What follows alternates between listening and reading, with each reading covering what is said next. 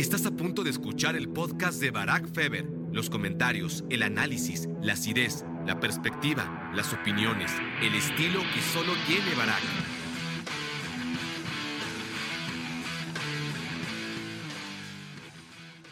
Hola, hola, hola, bienvenidos a Me Quiero Volver Chango. Gracias por hacer ese cómplice para matar el tiempo.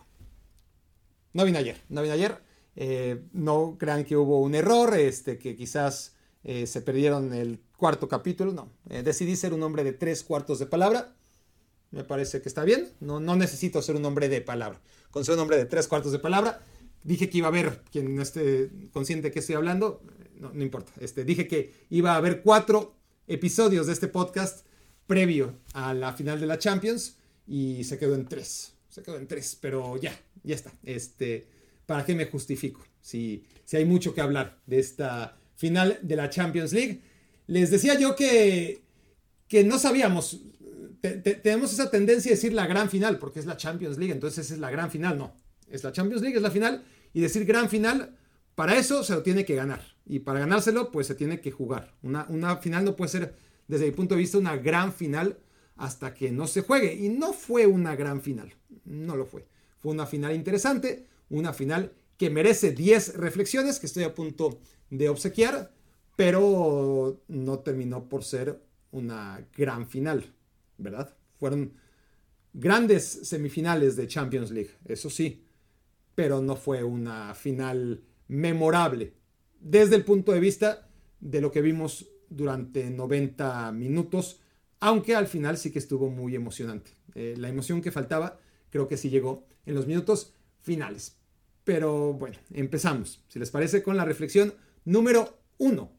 Y esta tiene que ver con términos de justicia. Algunos les sorprenderá lo que voy a decir, pero lo voy a justificar y la gran mayoría entenderá, supongo, lo que quiero decir una vez que lo explique.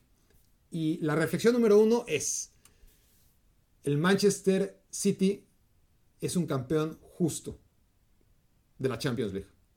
Hay justicia en este título del Manchester City.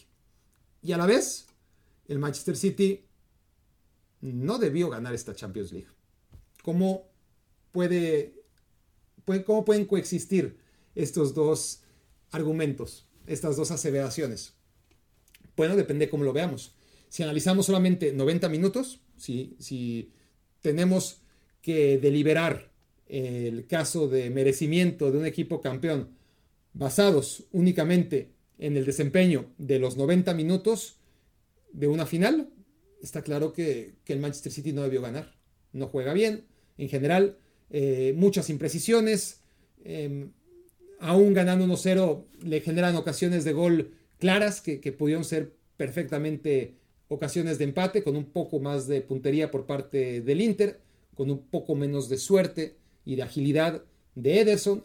Y, el City no mereció ganar esta final. En 90 minutos no. Ahora, empecé diciendo que, hay justicia. Y claro que hay justicia. Hay justicia para premiar por fin a un equipo que viene siendo el mejor siete años. O sea, ya era hora. Ya era hora. La paradoja es que le llega en un partido en el que pues no lo mereció, pero así es el fútbol y así es la vida. El Manchester City tuvo el rechazo de la diosa Fortuna, le dio la espalda en momentos donde realmente mereció ganar la Champions League, o al menos, o, al menos avanzar de ronda para seguir justificando por qué era uno de los grandes favoritos o el gran favorito para ganar la Champions League desde la edición 2017 hasta la fecha, ¿no? Desde que llegó Josep Guardiola, el Manchester City no ha dejado de ser el mejor equipo del mundo durante varios meses y esto lo vengo diciendo no todo el año, sino desde hace años. El Manchester City, agosto, septiembre, octubre, noviembre, diciembre, enero, febrero, marzo, a veces abril, a veces ya no llega abril, es el mejor equipo de Europa. Es, son las sensaciones, ¿no? Es lo que transmite la, la precisión, la velocidad, la autoridad con la que juega. Luego han llegado momentos cumbre en donde el Manchester City no ha respondido, no ha respondido y, y no ha tenido pasta de campeón. Le pasó contra el Mónaco la primera vez, el Mónaco de, de Kylian Mbappé. Eh, le pasó después contra el Liverpool, un Liverpool que ni siquiera era todavía lo que hoy sabemos que, que, fue ese Liverpool. Estaba naciendo el Liverpool de club cuando, cuando se gradúa, de hecho, venciendo al Manchester City y sorprendiéndolo sobre todo en ese primer partido, más allá que no estuvo exento de, polémica y, al final fue muy pareja esa eliminatoria, pero no estuvo a la altura, no estuvo a la altura ni contra el Mónaco en aquella eliminación, ni contra el Liverpool, cuando Liverpool en la Premier League estaba muy, pero muy lejos del Manchester City, ni contra el Lyon en la Champions League que se juega a puerta cerrada en plena efervescencia del COVID-19, y tampoco podemos decir mucho a favor del Manchester City cuando pierde la final en contra del Chelsea, ¿no? Esas cuatro eliminaciones me parece que son poco apelables. Más allá de que el equipo era excelente, era excelente en, liga, en copa, en lo que jugaba, pero llegaba ese partido puntual en el que todo se venía abajo, ¿no? Eh, pero hubo un par de ocasiones en las que la fortuna, la fortuna le da la espalda claramente al Manchester City. No fue el City el equipo que, que no mereció ganar y pasar de ronda contra el Tottenham, ni fue tampoco ese equipo contra el Real Madrid el año pasado, ¿no? Contra el Tottenham, si se acuerdan, eh, edición que fue 2019, increíble como, como el Tottenham viene abajo, este, el City, ahí hay una jugada de bar en la que todavía es muy, muy polémico y, al final un partido en el que sí se le escapa al City siendo mejor y, permitiendo que un enano como el Tottenham le, crezca, ¿no? Pero bueno, habría que repasar otra vez ese, ese par de partidos para poder recordar exactamente las circunstancias que nos orillaban a decir qué mala suerte tuvo el Manchester City, que ya estaba festejando, de eso sí nos acordamos todos, ¿no? del festejo de Pep Guardiola este, como energúmeno, todo para que este, le anularan el gol este, por el VAR. Pero una jugada antes también el, el Tottenham había empatado con bastante polémica. En fin, este fue una eliminatoria, créanme, si no se acuerdan, créanme, en la que el City daba la sensación de, que debió haber pasado. Pero bueno, eh, no, al final en el fútbol hay que ser superior y ser lo suficientemente superior para que el margen de error arbitral o, de, o circunstancial no te afecte ¿no? Y, no te quite la posibilidad de ser campeón. Y contra el Real Madrid el año pasado ni hablar, ¿no? Este, el, City en el partido de ida literalmente debió meter 10 goles con, con, un poco de puntería, con un poquito, nada más, hubiera metido 8 y metió 4, nada más. Y luego en la vuelta pues pasaron cosas increíbles y, el Real Madrid estaba escrito que iba a ganar la Champions League edición 2022 y así fue. Eh, pero esa suerte que le dio la espalda de manera traicionera al Manchester City en esas dos temporadas y si lo personalizamos en Pep Guardiola podemos hablar de la eliminación en contra del Inter que bueno, tenía un nombre más, y ahí este Mourinho lo hizo muy bien y, creo que es más debatible que la eliminación contra el Chelsea, ¿no? Ahí sí, el, contra el Inter lo que ocurre es que el Barça, si se acuerdan, este, el volcán este de Islandia obligó al equipo a viajar en autobús, eso ya era un hándicap, eh, el Barça pierde sorprendentemente en el Giuseppe Meazza 3-1 y después gana la vuelta, no puede aprovechar que, que Thiago Mota fue expulsado muy pronto en el partido, Sergio Busquets de eso se encargó y al final Barça solamente gana por un gol. Em, algún gol que, metió y que le fue anulado, yo creo que a Boyan y, otra jugada de Piqué ya como centro delantero y bueno, el, Barça pierde. Pero luego el Barça, dos años después, pierde contra el Chelsea de manera increíble, contra un Chelsea horrible, un contragolpe de Fernando Torres y, adiós. Pero bueno, eh, eh, el Bayern Múnich también, dentro de las tres derrotas, más o menos inapelable contra el Real Madrid. Em, contra el Barcelona sin duda, pero contra el Atlético de Madrid también fue una semifinal en la que Pep tuvo muy mala suerte, ¿no? Donde realmente su Bayern Múnich debió haber avanzado a la final, pero, pero no, al final fue el Atlético de Madrid. Entonces, toda esta, porque así es el fútbol, ¿no? Eh, todos estos relatos en los que a Guardiola, por lo menos en dos ocasiones, en, en dos semifinales, y al City, por lo menos en esos dos momentos de los que les estoy hablando, en semifinales contra el Real Madrid el año pasado, cuartos de final contra el Tottenham en 2019, pues toda la suerte que le faltó, la suerte que le fue esquiva, ahora estuvo a su favor. Ahora estuvo a su favor. Ahora estuvo en contra del Inter y, y así se va compensando en la vida, ¿no? Este, los golpes de suerte que, a veces tocan y, a veces le tocan a otros, ¿no? Porque no, no, puede haber suerte para todos, ¿no? La, suerte es escasa y creo que está repartida de manera, si tienes paciencia y si la buscas, porque claro, hay que buscarla, no, no, puedes esperarla porque no te va a llegar nunca. Si, la buscas, eh, tarde o temprano vas a acabar cortejándola. Eh, a, veces, eh, a veces no se deja, ¿no? Y con unos, a unos se les da más fácil que, que a otros. Y al Manchester City no se le dio hasta ahora que, realmente le compensa, ¿no? La, la, Champions League, después de siete años, le, compensa al City otros momentos donde mereció más y no lo tuvo. Hoy mereció menos y lo consiguió. Reflexión número tres.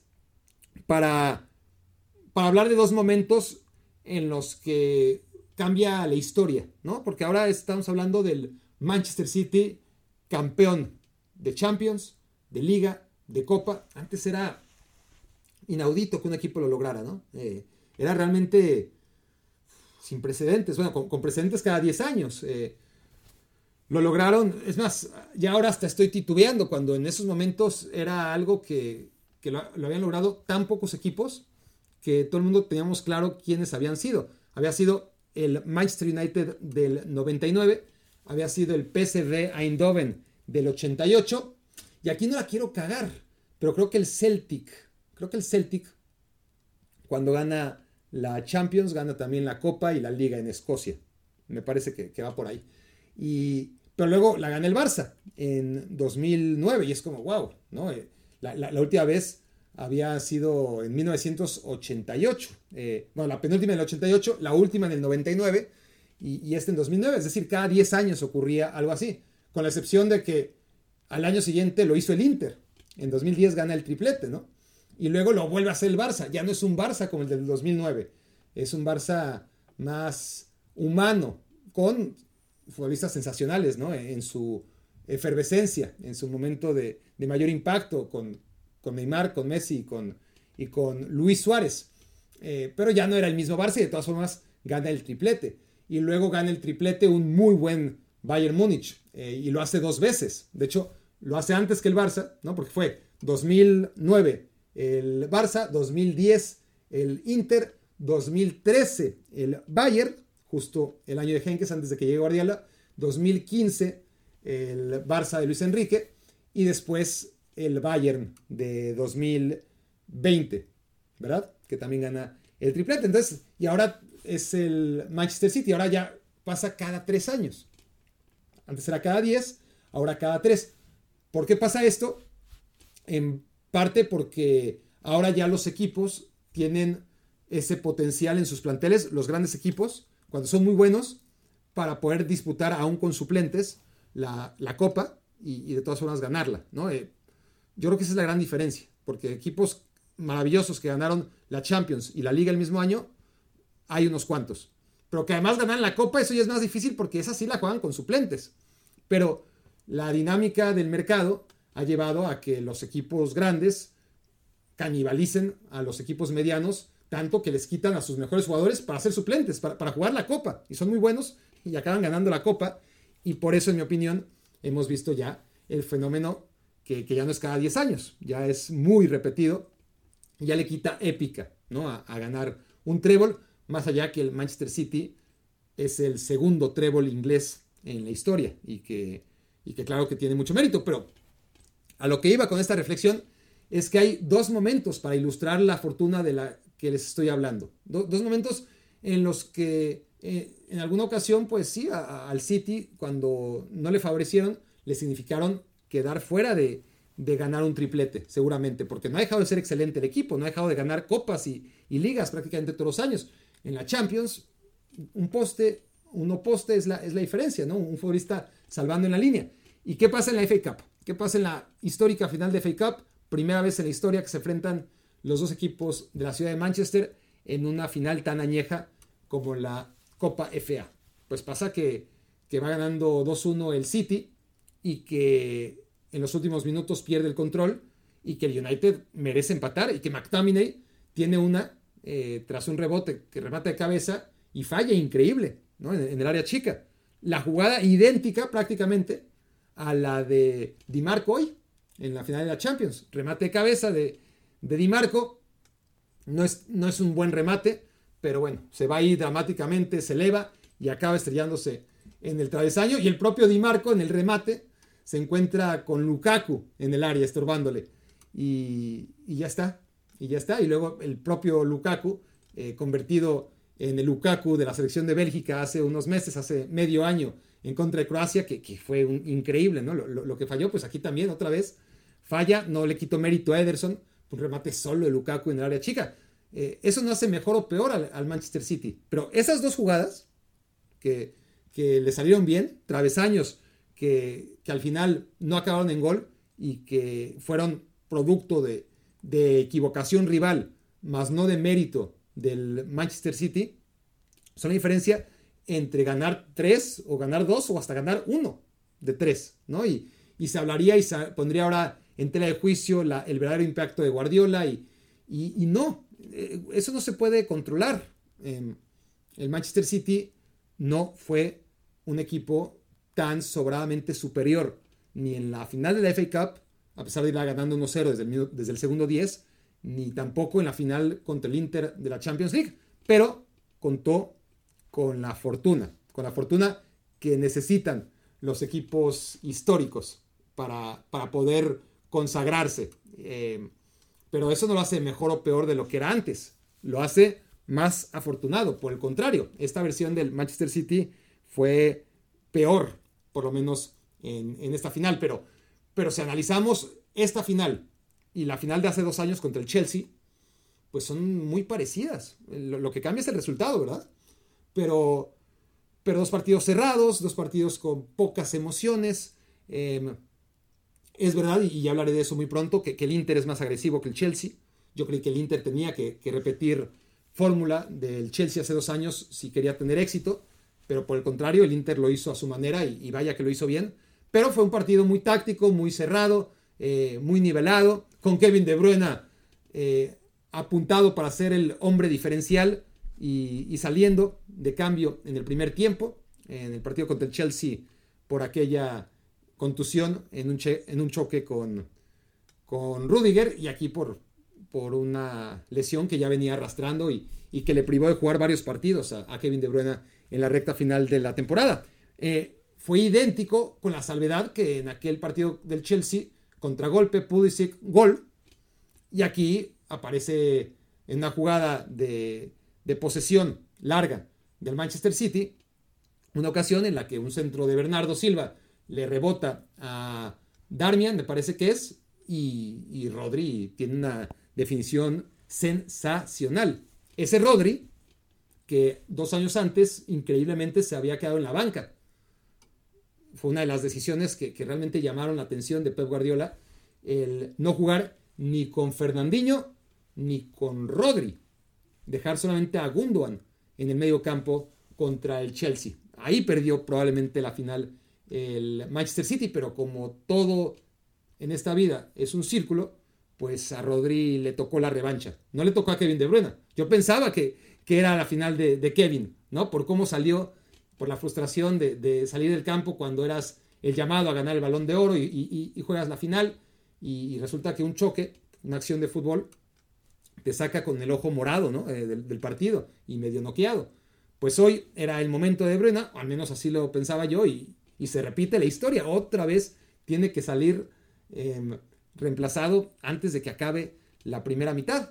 Pero, pero el partido en contra del Chelsea hace dos años y el partido de hoy son muy similares. Son muy similares con esa gran diferencia. Aparece el contragolpe y castiga eh, Kai Havertz, ¿no? que es el, anotador del gol. Siento que dije Pulisic. Yo no creo que haya dicho Pulisic, ¿verdad? Estoy, soñé que dije Pulisic, pero eh, Kai Havertz claramente es el, el anotador de, de, aquel gol en contra del Manchester City en la final de hace dos años.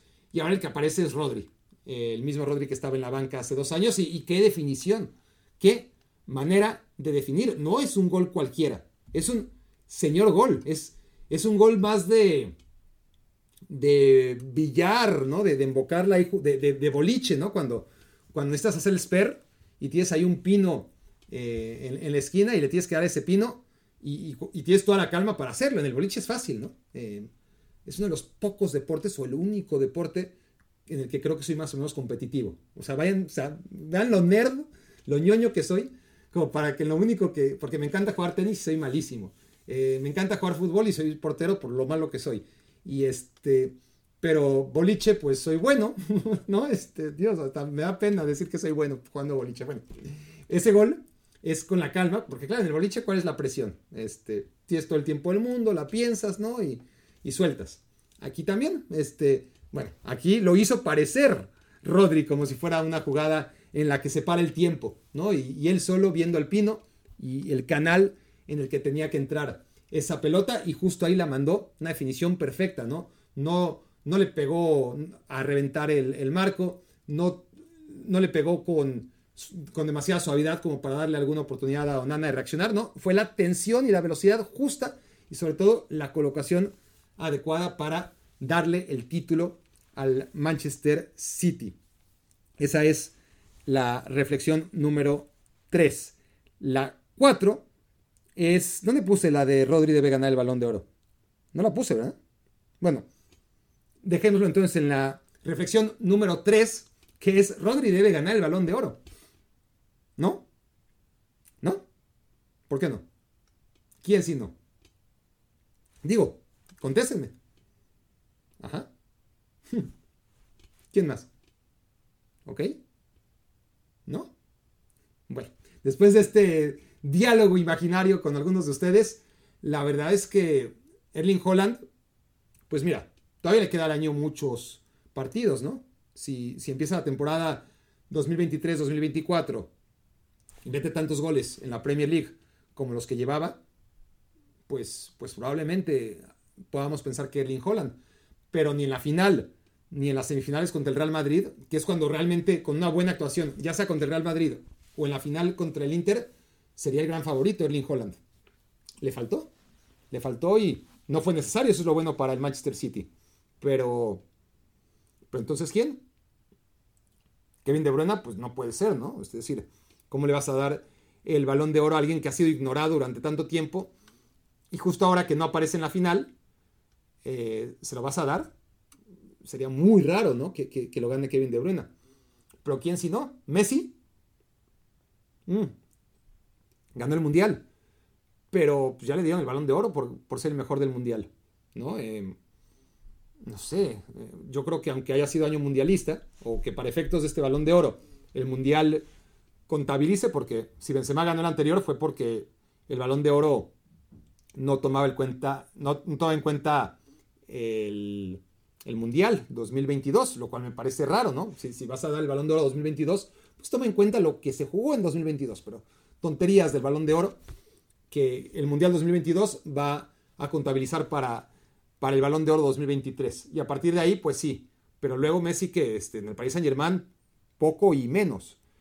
Y en Miami, pues, pues igual. Y, el equipo que es el peor de la MLS con, con Messi repunta y gana la MLS. No lo sé, no lo creo, ¿verdad? Pero me, cuesta trabajo encontrar argumentos a favor de que Messi gane el balón de oro ahora mismo. Y, y Kerlin Holland también. Y, y saben que Rodri no lo va a ganar. Por supuesto que no lo va a ganar. Pero si viviéramos en un mundo mejor, pues Rodri, ¿no? Digo yo.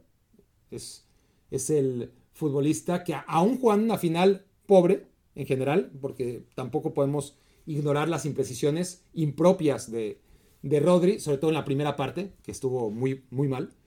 Eh, pero bueno, hablando de la falla de McTominay en la FA Cup, ¿quién es el que condiciona esa falla? Sí, McTominay eh, no remata bien un, este, una posibilidad tras, que, tras un desvío por parte de Ederson y, remata fatal a portería vacía en el área chica, pero porque ahí está Rodri estorbándolo. Dos jugadas de título, ¿eh?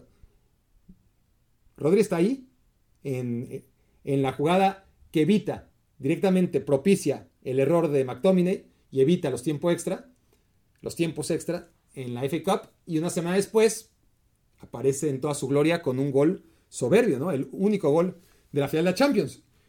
Y después todo lo que produce Rodri, ¿no? Eh, lo, que recupera por partido, su manera de distribuir, eh, de, liderar la presión, eh, todo lo que hace Rodri como engranaje de este Manchester City, que es muy parecido a lo que hacía Busquets en el Barcelona. Pero Busquets nunca estuvo ni cerca de ganar el balón de oro y Rodri tampoco lo va a estar, para que nos engañamos. Pero bueno, esa era la reflexión que, miren, ni siquiera la, tenía aquí apuntada y no sé en dónde, ni, siquiera mi, ni siquiera mi celular me lo creyó y me lo acabó borrando, no sé qué pasó, pero bueno, era, era una de las reflexiones. Vamos a la número 4, que ya toca hablar un poquito del Inter de Milán.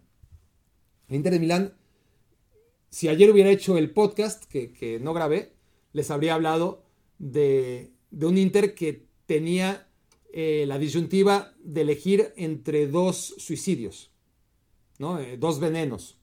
De qué manera quería morir, porque morir parecía inevitable en contra del Manchester City, sobre todo jugando a un solo partido. Si, si fuera, si, si, hubiera sido otro contexto, el, Inter ¿no? Eh, podría, ¿no? a ida y vuelta y demás, creo que, tener argumentos. Pero a un solo partido iba a ser muy difícil y, tenía que elegir de qué manera se iba a suicidar. Defendiendo, con la línea eh, de 5 bien replegada, con los tres mediocampistas muy juntitos y con los dos delanteros al contragolpe, uno, uno de enlace entre medio campo y, ataque y el otro cazando algún balón largo. Esa era una, una, opción de suicidio ante un Manchester City que te lo iba a agradecer, ¿no? Y, que normalmente encuentra, ¿no? El vértigo, la, velocidad, la precisión y sobre todo a ese monstruo llamado Erling Holland como para castigar a equipos que se repliegan. El otro suicidio, el otro veneno, era atacar, ir y presionar arriba y, hacer sentir incómodo al Manchester City, con el gran riesgo de darle metros a Grealish y a Bernardo Silva y a hipotéticamente Kevin De Bruyne y a Gundogan y al propio Erling Holland, que, también los agradecen, ¿no? Este, si les das metros eh, y, no presionas lo suficientemente bien, eh, te castigan. Puedes hacerlo bien durante el 99% de, del partido. Una jugada en la que te saliste de foco, desatención, no anticipaste correctamente y, te vacunan, no te perdonan. Entonces eran dos suicidios eh, y, tenías que escoger cuál de los dos. Y, aunque el suicidio nunca va a ser una opción valiente, este, por ahí, por ahí eh, la, la, retórica me va a fallar, pero dejémoslo en el veneno, ¿no? Este, el veneno valiente de los dos sería el, morir atacando, ¿no? el, morir arriba. y, el Inter, dentro de su planteamiento claramente de reacción defensiva, lo, que hace es tener la iniciativa. Es decir, voy a defender, pero voy a defender arriba. Voy a, presionar, voy a jugar con, con ritmo. Si, si mi calidad técnica de mis futbolistas, que son muy buenos muchos, pero no le llega al nivel que tiene el, equipo rival y, los años que viene desarrollando su fútbol, yo lo que necesito es igualar o, superar eh, físicamente al, equipo rival. Y, física y tácticamente el Inter no es menos que, el Manchester City. Y técnicamente sí demuestra ser menos porque no aprovecha las cuantiosas oportunidades que tuvo y el City sí lo hizo. El City tiene pocas ocasiones claras, tiene el gol y tiene una Erling Holland que para Onana con, con el pie y, poquito más, ¿no? Bernardo Silva tuvo alguna por ahí, ¿verdad? Pero ya no fue de las claras. El Inter sí, el Inter tuvo las que ya hablamos de, de Lukaku, de Di Marco. El remate cabeza de Gossens en el último minuto. Em, y, no se le dio porque, pues no, no se le dio porque así es el fútbol y porque no tiene tampoco esa, esas, esa calidad en bruto que sí tiene el, el Manchester City. Pero, pero hace un partido excelente el Inter, excelente. Y, y además valiente de las dos formas, lo más probable era que, muriera. ¿eh? Muchos esperaban ver al típico equipo italiano defendiendo, solamente marcando, encerrándose, y probablemente hubiera competido menos, hubiera limitado sus posibilidades de, anotar y, por lo tanto de ganar. Nunca lo sabremos. Sabemos que, el Inter, y, van varios partidos de Simone Inzaghi así, elige exactamente lo que tocaba, cómo jugar este partido, y lo hace realmente bien. Un partido que que tiene un antes y un después de la lesión de Kevin De Bruyne. Sí y no, porque ese después es lo que debió ser, lo que imaginamos que pudo ser el partido y que, y que nunca fue ya sin Kevin De Bruyne, porque antes, antes seguía siendo un partido muy parejo, un partido muy equilibrado, un encuentro de pocas emociones en que no podemos decir si el City o el Inter fue mejor el uno al otro. Parejo, parejo. Pero lo que sí os puedo decir es que en el segundo tiempo, antes del gol del City y después del gol del City, el Inter hizo más. Hizo más por la victoria. Sobre todo después del gol del City, obvio. Ya estaba eh, pues con, con la premura, ¿no? Con la prisa de que ya no había mañana. Eh, había un reloj y, ya no era contando hacia adelante, sino en cuenta regresiva. Y, esos son los mejores momentos del Inter cuando genera más ocasiones de gol.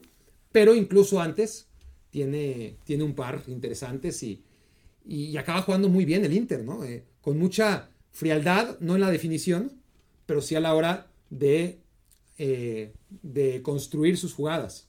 O sea, darle toque, como le dio toque en un par de jugadas el Inter al City, es complejo, ¿no? Es muy, muy complejo y, y el Inter la verdad es que hace un partido redondo.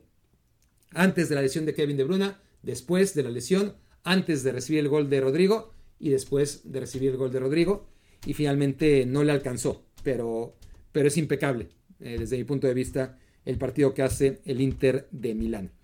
Reflexión número 5.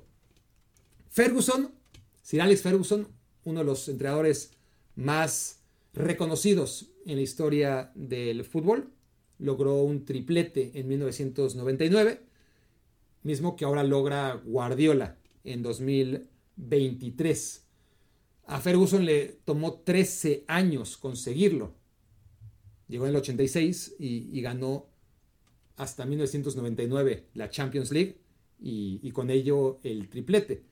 A Pep Guardiola le tomó 7 años que parecieron también y que fueron larguísimos, ¿no? Tal es la, ansiedad, la presión y la urgencia de, de, ganar la Champions League en estos tiempos para equipos del presupuesto del Manchester City.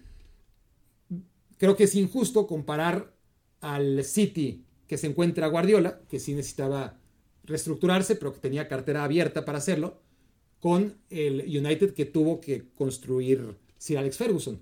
Eran otras épocas en donde además la base de jugadores de los equipos de la Premier League eran jugadores británicos, ¿no? Ingleses, escoceses, irlandeses y, y de repente te agarrabas a un trinitario, ¿no? A Dwight York o a un noruego, jugadores exóticos, pero poco más, ¿no? Eh, todavía no, no, aunque ya había este, la, ley Bosman que te permitía traer a, a, un número ilimitado de futbolistas de la comunidad europea, en el caso de la Premier League no llegaron tan así, ¿no? Era una liga muy basada en el talento local y eso estoy hablando del 95-96, todos los años del 86 eh, para el 96 en el que Ferguson ya dirigía al Manchester United, lo tenía que hacer sin prácticamente extranjeros, en otro tipo de, liga. A lo que voy es, Sir Alex Ferguson tardó en ganar su Premier League, su primera Premier League, siete años. Lo curioso es que es justo lo que tardó Pep Guardiola en ganar con el Manchester City su primera Champions. Ahí sí yo creo que, hay una equivalencia justa, ¿no? Eh, el reto de ganar la Premier League para un Manchester United en las condiciones en las que se lo encontró Sir Alex Ferguson en 1986 son similares al Manchester City que se encuentra Pep Guardiola 30 años después, en 2016. Y ambos tardan 7 años. Ferguson en ganar la Premier League y Guardiola en ganar la Champions League. Reflexión número 6. La reflexión número 6. Miren, el Manchester City ha tenido a futbolistas gigantes, irreemplazables. David Silva, el Kun Agüero, Yaya Touré, Vincent Company, todos con una estatua alrededor del estadio Etihad. Y no ha pasado gran cosa. Se les ha extrañado, pero el City ha seguido victorioso. El City ha conseguido hoy una Champions que no había conseguido, teniendo a todas estas figuras en el recuerdo y eventualmente lo mismo ocurrirá con Gundogan y con Bernardo Silva y con Kevin De Bruyne que seguramente es el, quinto eh, ya predestinado a tener su estatua afuera del estadio del City. Se dice que Gunduan se va del equipo, ya veremos. Pero el único que no se puede ir, está comprobado, que no se puede ir y se va a ir eventualmente, pero, pero ahí sí se va a sentir la diferencia cuando se vaya Guardiola. ¿no? Porque, a ver, es verdad, el City, con la inversión, con, su nuevo estatus en la Premier League, ya ganó la Champions, ya, ya había ganado la, liga con Pellegrini y con Mancini. No es que Guardiola llegó a ganar lo que no había ganado nunca, no, ya, ya lo había ganado. El tema es mantener la excelencia. El tema es hacer ver a todos los rivales como si fueran inferiores al Manchester City. ¿no? El, el City con Guardiola ha ganado cinco de las siete Premier Leagues que ha disputado. Eso es tremendo. Eso es tremendo, ¿no? Eh, ¿Por qué? Porque no ha invertido más que, que sus rivales. En el capítulo pasado hablé largo y tendido sobre la comparación de los fichajes del United y, del City. Luego me dediqué a ver a fondo y sacar la tabla de, inversión real, ¿no? Como siempre les digo, cuánto gasté en fichajes, pero cuánto ingresé por vender futbolistas. Y ahí tenemos la inversión temporada a temporada en mejorar tu plantel. Y, en estos tiempos, desde 2016 hasta la fecha, el Manchester United está muy por encima del City en gastos. En mucho, ¿no? Son como 900 millones contra 600. Mucho más. De hecho, en 700 y pico ya está el Chelsea, ¿no? Con, con las locuras que ha cometido este mercado, a pesar de la buena gestión en general de Marina Granovskaya y de Petr Cech, eh, el Chelsea, tras los gastos de 2022-2023, ya está por encima de la inversión del City, si tomamos en cuenta lo que han gastado desde 2016 hasta la fecha. El City es el tercer equipo. Y además el Arsenal está muy cerca. O sea, tú ves lo que ha ganado el Arsenal que es nada, y lo que ha ganado el, City, lo que ha ganado el Chelsea, que es poco, lo que ha ganado el United, que es muy poco, y, las cifras no corresponden con lo que la gente cree, que el City es el que realmente gasta. No, no señores, el City gasta muchísimo, menos que el United, menos que el City y un poquito más que el Arsenal. Sí, si los títulos realmente se repartieran por inversión, desde 2016 el, el United debería de tener 3. El Arsenal debería de tener 1. Y los otros 3 se los tendrían que repartir entre el, entre el Chelsea y el City. ¿no? Es decir, al Chelsea le corresponderían dos títulos. Tomando en cuenta lo que han invertido realmente comparado con lo de sus rivales. Y en cambio de, de esos dos que le deberían de tocar solamente, si tomamos en cuenta, si, si, fuera cierto eso de que solamente es gasto y no es una gestión, una política de fichajes, una visión, una construcción de equipo, si, todo fuera solamente dinero, entonces, pues el Manchester United habría ganado, si no todas, si la mayoría de estas siete, porque ha sido el que más ha invertido. Y después el Chelsea. Y después el, el City. Y algo tendría que ganar el Arsenal, porque, porque ha gastado también mucho dinero, pero no es así. No es así. Y eso hay que reconocérselo a, Guardiola, aunque haya mucha gente que no lo va a hacer nunca porque le pese y, porque no quiera hacerlo. Y no importa, este, pero, pero se tiene que decir. Cuando, conoces estos datos, hay que compartirlos. Y cuando se vaya Guardiola, el City lo va a resentir. Obviamente, ahí sí, mucho más que cuando se vaya Gundogan o cuando se vaya De Bruyne, porque ya lo vimos. Ya vimos cómo se fueron varios y el City ha mantenido la excelencia. ¿Ganará? Insisto, sí ganará algunas veces, pero repartidas. Olvídense de esta hegemonía que se debe indudablemente a Pep Guardiola y, nada más. ¿no? Eh, la, cantidad de títulos de manera consecutiva eh, solamente se entiende bajo un entrenador que lo ha logrado ahí donde se ha parado. Y, ya hablé de, este tema, ¿no? Pero, pero hay técnicos que, que han tenido presupuestos como el de Guardiola. La gente suele ningunear lo de Guardiola porque lo ha hecho gestionando equipos donde ha podido comprar lo que le ha dado la gana, que, es verdad, pero no ha sido el único. No ha sido el único. Mourinho también, Ancelotti también.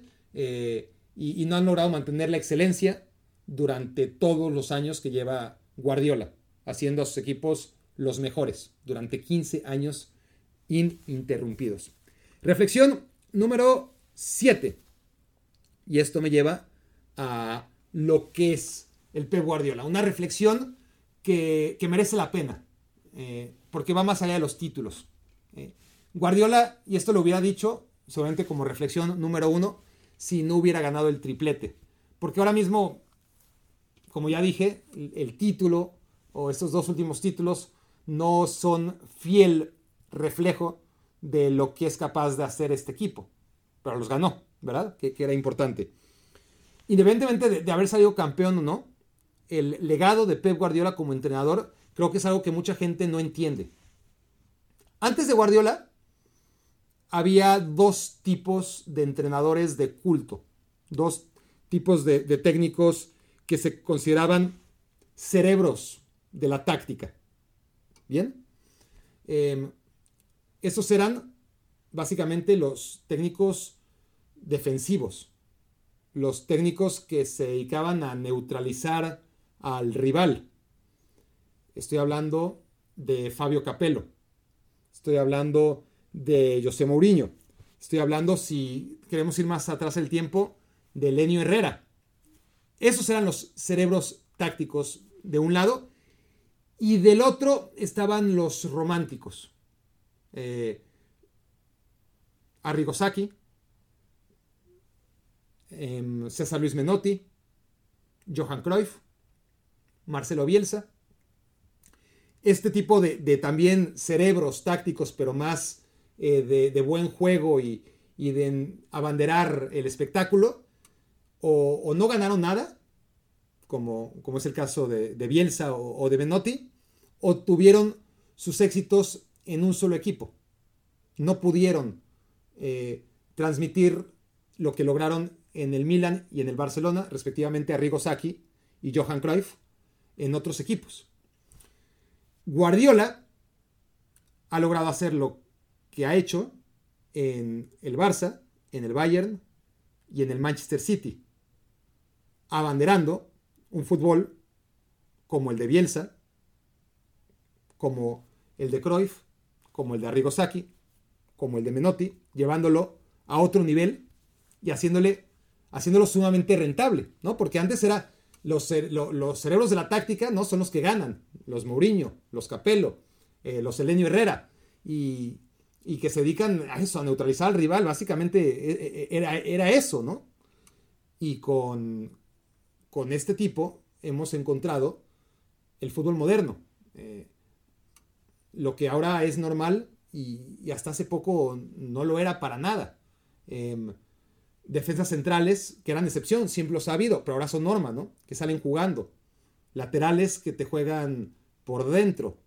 Eh, delanteros que, que presionan. Todo esto que caracteriza al, fútbol moderno y que lo damos por, por sentado en, equipos hasta de medio pelo, no existía hasta hace bien poco. Eh, podían existir por separado, es decir, sí, claro que ya había defensas centrales técnicos, ¿no? No los inventó Guardiola, pero no eran la norma. Había delanteros que presionaban la salida, no eran la norma. ¿Había laterales que te jugaran por dentro? Bueno, eso ya no lo sé. Eso ya, eso ya no estaría tan seguro. Pero alguno habrá, habrá ocurrido, ¿no? Eh, pero, pero aquí el, lo que realmente quiero decirles que, diferencia a Guardiola de, los demás es que estás hablando de un técnico proactivo, no reactivo, como los otros eh, históricos de la táctica, que eran esquemas reactivos. Aquí no, es uno que toma la iniciativa, que, que vela por, el, por la diversión, por, por la lucidez y por el entretenimiento, aunque hay partidos como este que pues no, no se dio, no se dio y no fue divertido para nada. Eh, no, digo que siempre lo sea, y ni que a todo el mundo le tenga que parecer divertido a lo que juegan estos equipos, pero es lo que intentan, ¿no? Este, ser proactivos, ser equipos que, que lleven la dinámica y, tener esto de defensas que salen jugando y, hacerlo con tres equipos distintos y, hacerlo de manera atrevida y, y hacer todo lo que hace con las líneas adelantadas el equipo de Guardiola durante 15 años, y este equipo se puede llamar Barcelona, Bayern o Manchester City, es el legado de, Guardiola, porque es jugar así y ganar, es demostrar que esa fórmula puede ser más ganadora que cualquier otra. Y luego otra vez, otra vez, eh, depende, ¿no? De, del remate de McTominay o de, o, de, Di Marco o, del VAR eh, del Tottenham, este, si la anulan o, no la anulan el gol, em, o de que tires 25 veces en contra del Atlético de Madrid, siendo el Bayern Múnich, y Oblak saque todas. Bueno, sí, pero, pero por eso, al final de cuentas, esto es lo que realmente deja Guardiola. Luego podemos contar títulos y, seguiremos contando títulos. Eh, pero, pero el verdadero legado de Pep Guardiola es lo que les acabo de decir. Transformar al fútbol y hacerlo mejor. Eh, el, fútbol moderno es buenísimo. Es realmente divertidísimo ver equipos como el Napoli, ver equipos como el Arsenal, ver equipos como el Manchester City, ver equipos como la Fiorentina, ver equipos como el Brighton. No sería posible sin Guardiola. No sería. No habría pasado nunca. Y, ahí está el legado de, de Pep Guardiola. Ahora, reflexión número 8. Si vamos a comparar a este equipo con el Barça de, de Guardiola, yo creo que no. Yo creo que no. Eh, nunca que yo recuerde el, Barça ganó una final sufriendo como lo hizo en la FA Cup y como lo hizo ahora en la Champions este, Manchester City. Sí que sufrió, por ejemplo, y de qué manera contra el Chelsea, no lo olvidemos, eh, en semifinales, eh, decisiones arbitrales polémicas, un gol de última hora de, de, Iniesta, no habían tirado a portería, eso es verdad, pero en general era un equipo que Iniesta, Xavi, lo, podemos hablar de, lo buenos que son Gundogan y Kevin De Bruyne. No creo que le aten los zapatos a las mejores versiones de Xavi y de Iniesta, más Messi. Eso sin tomar en cuenta Messi y Puyol, ¿no? El, activo que te daba en defensa Puyol, ese vigor, ese intangible, ¿no? De tener a alguien con, esa, con ese amor por el, fútbol y, el equipo y, y, un líder como ese, este, le falta a este Manchester City. Yo creo que no son comparables. Eh, sobre todo por esas cuatro piezas. Eh, luego ya es cuestión de percepción y, y sí es un equipo que, juega bien y que tiene, a diferencia de aquel Barcelona, eso es lo que yo creo que, habría que argumentar o contraargumentar a favor de, este Manchester City y de que la comparación pudiera ser válida, que este Manchester City pues ya lleva siete años, ¿no? Eh, le costó ganar la Champions, pues lleva siete años a un nivel extraordinario y aquel Barcelona duró cuatro. Duró cuatro, alcanzó para dos Champions y, el, tema es la, percepción, los picos tan altos de juego a los que llegó un Barcelona, para los cuales el mundo del fútbol no estaba preparado. Para todo lo que les acabo de decir de que, empezó a ser Guardiola y que ahora es norma, pues ahora ya no es el único, ya, saben a, qué, juega Guardiola y algunos han sabido replicarlo, otros imitarlo y ya no es, ya dejó de ser tan revolucionario como en 2008, 2009, que, agarró a todo el mundo muy mal parado y, sin un antídoto. Apenas, ¿no? tenían que empezar en el laboratorio a, tratar de entender qué estaba haciendo este Barcelona y cómo se podía contrarrestar. Y que además tenía a un Lionel Messi en, plenitud. Entonces, no. Eh, si, quieren compararme al Barça con. al Barça de aquellos años, de 2008 a 2012, con este Manchester City de 2016 a 2023? Mi respuesta es no, no me jodan. Reflexión número 9. Em, se, confirma una teoría, ¿no? La de no basta con llegar a la Champions una vez. Si llegas a la Champions por primera vez, a la gran final o a la final, eh, lo más probable es que, al menos de que seas un equipo ya con mucha experiencia, como el Real Madrid o como el propio Barcelona, eh, tengas que perderla. Si, una generación de jugadores llegan por primera vez, porque claro, el Inter había llegado tres veces, ¿no? Pero, pero esta generación de jugadores llegó por primera vez. Si vuelve el Inter, que va a ser difícil, tendrá muchas oportunidades de ganarla. Eh, habrá vivido lo que ya vivió el Manchester City, perderla y luego ganarla, que, que eso es lo normal, porque la había pasado a Liverpool, la perdió en contra del Madrid, la ganó cuando se volvió a aparecer en contra del Tottenham ocurrió con el Chelsea, la perdió contra el United, volvió para enfrentar al Bayern y la ganó. El Bayern, por primera vez en muchos años, jugó la final en contra del Chelsea, la perdió, con el aprendizaje, la ganó al año siguiente. la cosa es aparecer dos veces. ¿Cuántos equipos ya no volvieron? El Tottenham ya no volvió, el Paris Saint Germain no ha vuelto y, el Atlético de Madrid sí que volvió, pero es la excepción. Y, el Atlético de Madrid, pues ya, ya lo dije, ¿no? Este, para empezar, es el Atlético, eh, por redundante que parezca, y se enfrentaba otra vez al Real Madrid, que es intratable, y no quiso, no quiso con todo a favor ir por esa final, que era la que le tocaba, porque realmente estaba todo servido en 2016 para que no fuera el Atlético de Madrid la excepción a la regla, sino un ejemplo más, que, que a la Champions, a la final de la Champions hay que llegar dos veces, la primera para perderla, la segunda para ganarla. El City llegó contra el Chelsea por primera vez, la perdió, le tocaba ganar esta, y al Inter lo normal es que si vuelve, le toque ganar la siguiente. La maldición que se rompe, se rompe en dos. Em, esa es la reflexión número 10.